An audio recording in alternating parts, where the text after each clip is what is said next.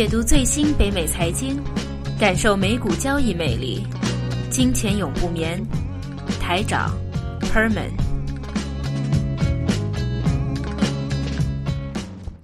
OK，来到一月份的最后一次的《金穷金钱永不眠》节目，，Herman 你好啊，你好台长。那今天我们还有啊、Michael 在这边。哎好，大家好。那我们呃这一期的节目，首先要先说一个天气的问题啊。为什么要这样子说呢？啊、在美国之前叫一个叫 Juno 这个风暴，嗯，什么预测说呃近几十年还是一百年以内最强大的一个风暴对，啊，将会美国你说是去年还是今年？不最近就这上周啊上周上周对吧？？嗯那然后的话就呃，当然了，他的公布了一些说学校不上学、地铁呃飞机场不开，还有什么之类，做了很多的一些准备工作，嗯，但是后来发现糟糕，预测错误，没有来是吧？有来但是不强，没有那么强。哦，嗯，但是有暴风雪暴啊，但是的话就没有了，真的说要什么都呃学校又停啊，或者是其他的一些，基本上没有太大的影响到日常的生活。嗯啊，那这样子预测的会代表不单只是天气，还有股市，那股票市场的话也一样的了，你都没有太准确的去为什么这样子说呢？首先第一个就是美国过去这一周跟跟电器变化一样的啊，上上下下非常的大。那引用一位前辈啊，做了三十年美股投资经验的一句话说。今年从去年下半年到今年年初，美股这样子的波动性的话，很少会见。嗯，美股如果道琼斯指数基本上几一天过一天的话，就是两百多点，甚至三百点的，又下又上又下又下，这样子的炒作的话，通常只会出现在顶部。红海啸顶部的肯定是的，啊，肯定有大事件。还是要钱，大事件出来的时候，出来才会有这种东西的。嗯。对那我们要现在要开始要分析了，到底为什么会造成这一种的波动性啊？那首先第一个公布数据的话是刚刚在周四周五吧，应该是昨天啊，公布了一个是美国第四季度的 GDP 的一个增长。那年利率的话，现在第四季度二点六，那比预测的百分之三要少了很多。第一个，那第二个比第三季度的年年的增长率百分之五，那现在是二点六，那差了差不多一半。那所以说的话，就美股当然了，在过去一周的反复的啊，又涨又跌的话，像过山车一样。但这一种的看法是很，或者这种现象是有点正常的。为什么呢？首先，第一个，你的 GDP 不可能每一次都百分之五吧？那如果你每个季度百分之五，那代表你真的是百分之五了。对，而且啊美国的百分之五可能等于中国的百分之十啊，那肯定呢，美国还是全球的啊最大的经济体系嘛。对那第一个，那第二个的话，我们看整个呃，如果美国的 GDP 的话，应该从一个年度。那譬如说过去啊，第三季度百分之五的年年啊年增长，那第四季度是三啊现在的二点六。那其实过去一年的话，基本上录得是差不多百分之三的增幅，嗯，所以说还是非常的乐观。其实挺厉害的，百分之三，等于是中国的百分之六啊，六到七，等于保七了啊，已经成功了。我们还有在看，那虽然股市的话，其实我们一直在说，股票市场要比实体的 GDP 要早体现大概半年到九个月时间。嗯。那这过去二零一四年这么好的经济数据，其实在二零一三年或者二零一四年初的美股已体经反映出来。嗯。啊好了，现在美股的波动，我们又看看联邦储备局美国了，就是什么呢？讲什么呢？联邦就是那个呃，我们叫 FOMC。嗯的一个会议记录。如果还大家啊、呃还记得或者他们有没有记得啊？在过去几次，基本上在他公布的一些的呃会议记录之前，或者他们开一些的议息会议之前呢，美股都会先跌。后来出来就说哦，我们没有这么快的加息哇，虽然我们有 QE 啊，但是我们的 QE 是什么呢？我们是减少买债，不是，而且不是说不买债。嗯，第一个，那现在啊 QE 完了以后，然后就是说我们在，一段时间以内啊，嗯我们可能会将会再看看经济的状况，所以说加息的议程没有真的这么快的上来之类。那通常开完这个会以后的话，美股就会上涨了，对，都稳定下来了。而且都会创纪录的上涨。嗯我们叫 break the record 啊，historical high 都是这样子的出现。嗯，这一次不是了这次不是了，啊，对吧就反而更加更加的嗯啊。那有没有什么特别的信号？反反正我就一直在说啊，感觉到那个耶伦呢、呃，我们中国有句话说披披着羊皮的狼啊，哇，那他是不是评价嗯披着鸽子的鸽皮的个？鹰 有没有这种说法？嗯对，所以说他现在虽然出来啊，其实这一次的联邦啊 FOMC 的会议跟过去有点不同。嗯过去的话，基本上他会有一个记者的问答会，这次基本上就没了。那没了这问答会，就说你不用再问了，因为基本上没有什么新的信息出来，也确实也没有什么新的信息。基本上这一次一月份啊，过去一个礼拜开了会议，讲的内容都是过去几个月每一次的会议的内容。嗯都没有什么太多的改变。好，那我们就一直都在看，其实美国会不会这一次的加息，其实都是在也是默默的进行继当中。中，嗯，在进行中，对啊，嗯，我们这一周的话题，我们其实要讲两个，就是中美两个巨头，在我们不要说那么远啊，就在第四季度，就上一季度的财政年报，一个天壤之别吧，嗯，可以这样说，一个嗯。啊、炒了十，差不多涨了八十八个 percent 吧，Apple 啊，对，那但是阿里巴巴就跌了十个 percent。其实某种程度来说，两个公司都跟中国有点关系，因为中国市场也是 Apple 现在最大的市场了。Apple 已经成为了苹果手机，也是成为了中国手机里面卖的最多的手机。去年的话，我们在讲 Apple 之前，首先还是要回到啊、造成这一波美股的一个波动，还有一个很重要因素，就是上一季度财政报表啊，或者各大企业的那个盈利，美国股市，对美国股市的最大特点就是财报年季来的早，它就比香港啊，比各方面都来得早，而且的话，财报出来的时候，往往都是这个市场波动的比较厉害的时候，比如说，尤其现在一月份，有人也也有一个另外一个一个指数吧，也叫标准，就是说一月份的市场有时候会影响了整。决定了等于是整整年的市场，如果一月份是涨的，可能整年会涨，是不是有个这样一个统啊、计之前我们在两周前的节目有说过了，嗯就是当然没有百分之一百了。对，那譬如说一月份的话，如果通常啊、这一个月的话会涨的话，可能在过去四十年当中的话，有百分之七十，那这一个都会涨的。这一个财政年啊，这这一个 calendar year 的话，都是在其实其实很合理的，因为一月份的话也是公司的财报季嘛。那如果他这一个月公司财报季好的话，估计未来一年也会好。那这一季其实是上一一季，就是二零一三年啊，二零一四年的最后一季，对。对，这去年的最后一季的。但是这样看来，最后一季好像也不是很好哟。因为我们一直在说，就是美元的强势啊，嗯，美元强势。这一次啊，出现了这一个呃，大部分的公司，特别是我们叫 multination，就是呃跨国公司、跨国企业的啊，都比预测的盈利要低的话，就是美元强势的一个影响。大家如果有听我们过去这几个月的啊节目的话，就知道了，我们都一直在强调美元的强势啊，可能你现在反映不出来，但过了几个月以后，当它公布啊美元强势以后的那几个月的业绩，你就完全的体现出来了，嗯。因为他们在当地是他们的那个盈利啊，那个啊收入都是本地货币。对。你现在各个政府啊都在打这个货币战，都在相对的减息啊贬值，那这样子一下子换成美元再一上报出来，就是有一个亏损。嗯。不要说亏损，或者说比预期的盈利要小很多，嗯缩了很多，嗯，对吧？这是很强势的。除非你卖的特别多，比如说像苹果啊、iPhone Six 啊跟 Six Plus 啊，就卖的特别多那个就不同了，那个是另外一回事。量那其实。除了 Apple 以外，还有三个公司啊，大家都嗯比较熟悉的。第一个波音公司，第二个是 Starbucks 星巴克，嗯那第三个啊是 Texas Instrument，就是大家啊经常用的那个啊德州德州设德州，电池嗯，啊，很我们这属于 industry 啊工业工业类的工业类工业类的嗯。OK，这几个公司的话哎，竟然的话，虽然它都是做的都是啊大生意，对，啊都是你看波音啊啊 Starbucks 啊啊还有啊 Apple 啊啊 Texas Instrument，他们做的都是全世界都有它的产品。对。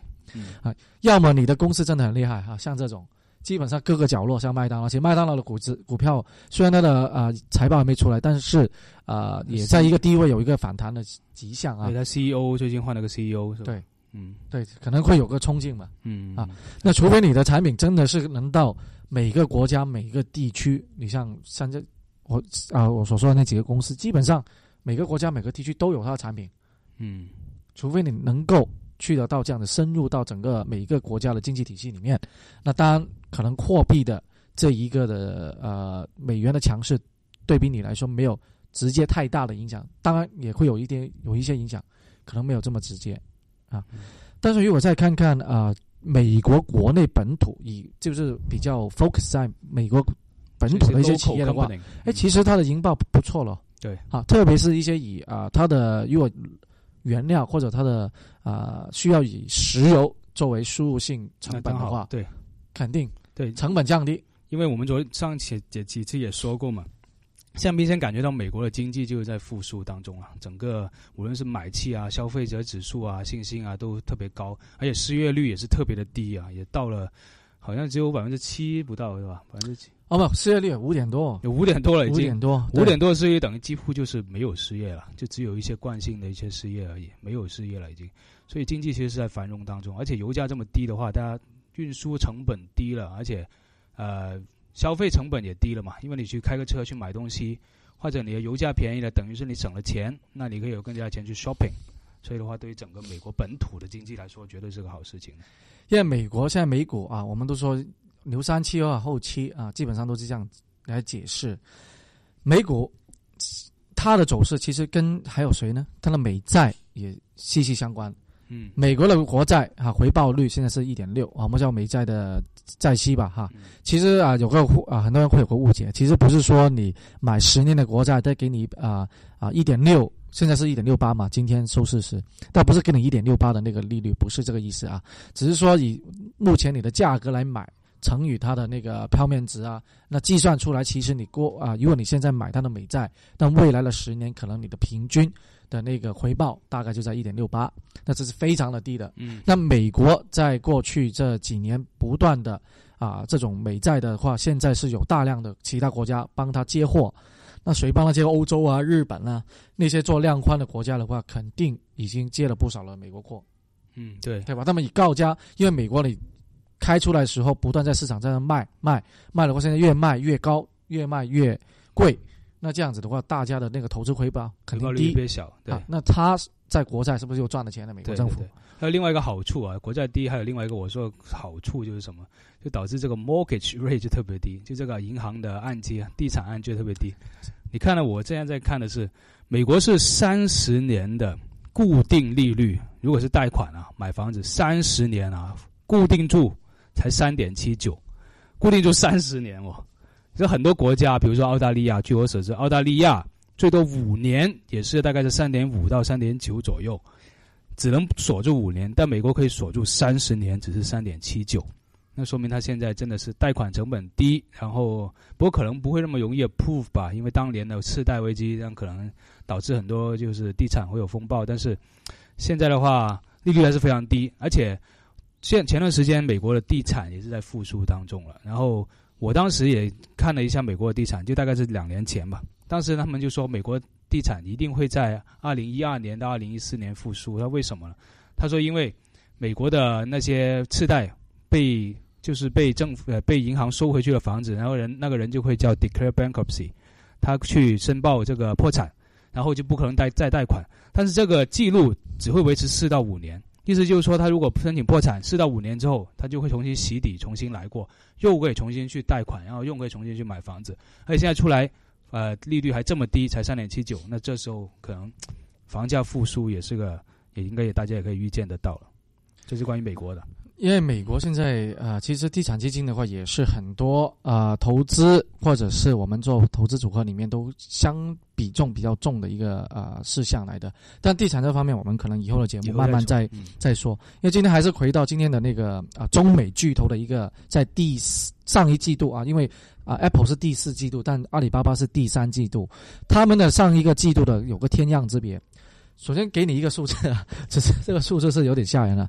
在啊，苹果的话，在过去啊，它已已经运了多少了？七千四百四十六万八千的一个呃 iPhone，iPhone Six 是不是？就去年。那如果 iPhone 的啊，就去年的是吧？啊，对对，去年对对，七千多万台台 iPhone Six。你看它如果是这样子的话，iPhone 可能也重新回到。手机的地位，龙头了，皇者地位。以前一向都在三星嘛，对，对都在三星。但是啊，其实策略方面的，我们很简单的分析一下。你看，三星用的是什么呢？Android，，Android 是很容易 open 的。open source 的。当你嗯中国的手机都是用 Android 的话，它跟你三星大部分的功能所有东西都一样，它就价格便宜，那你说谁去买呢对，那就买？Apple 的话，iOS 可能就你比我更熟了。封闭的，它是啊封闭的一个系统，它是根据 Unix。所以说，它也也创造了一个奇迹，嗯或者创造了一个记录。记录的话是这美，就是一个企业，不单只是美国企业，全世界的企业创造了单季盈利最高。嗯，嗯，一共一百多亿是吧？，对，就是这样的。一个这就利润赚了一百多个亿，啊，一百多个亿现金啊，它整个市值大概是一千多个亿，sorry，它整个市值现在大概是七千多亿嘛，嗯整个 market capital，但里面的 cash 就有一千七百亿的 cash，它的 cash 已经大了很多公司了，上市公司都没有到，当市值都没有到，市值了，对对吧？对。那所以说的话，它的苹果啊，当然了啊，它的策略是很对的，因为当时不是说啊啊那个之前苹苹果的 Steve Jobs 他反对大屏手机，嗯，他觉得之前的 iPhone 是最适合那个尺寸是最适合的。的确是啊，我可以说的确是因为 iPhone six 呃 iPhone 哪怕是 iPhone 五啊，虽然大了一点点，但它还是属于一只手可以控制得了的手机。但如果现在 Six Plus 很多如果是女生啊，可能要两只手，你有时候就不可能说一边走路啊一边什么一只手可以操控得了，所以的确是两只手会有两只手市场的呃局限。但问题是，其实屏幕还是越来越大，而且现在网络讯息是越来越大越大，那 App 也越来越多。那所以的话，有时候屏幕大，有些 App 在屏幕大的话，看起来会效果好一点。